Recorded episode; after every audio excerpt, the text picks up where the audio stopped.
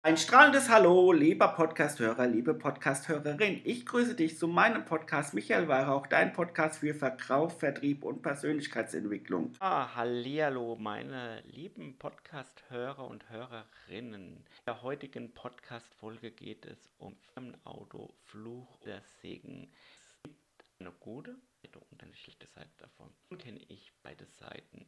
Beide Seiten meines Erachtens auch heißt. Wenn man bei einer Firma angestellt ist, kommt man von derjenigen Firma ein Firmenauto, wo man auch privat nutzen kann, zahlt man halt seine 1% Versteuerung und so weiter und so fort.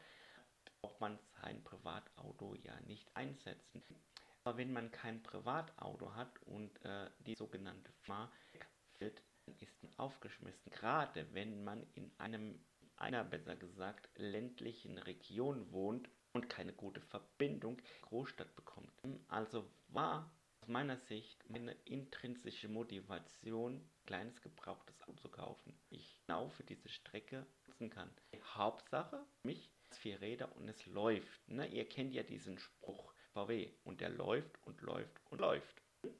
Aber man sieht, wenn man etwas nicht hat, muss man eine Lösung finden für sein Problem. Aber länger die intrinsische Motivation gehabt, ein eigenes Auto anzuschaffen, um auch mehr Freiheit, Flexibilität zu haben, nicht abhängig sind von öffentlichem Nahverkehr, einem Firmenauto von einer Firma.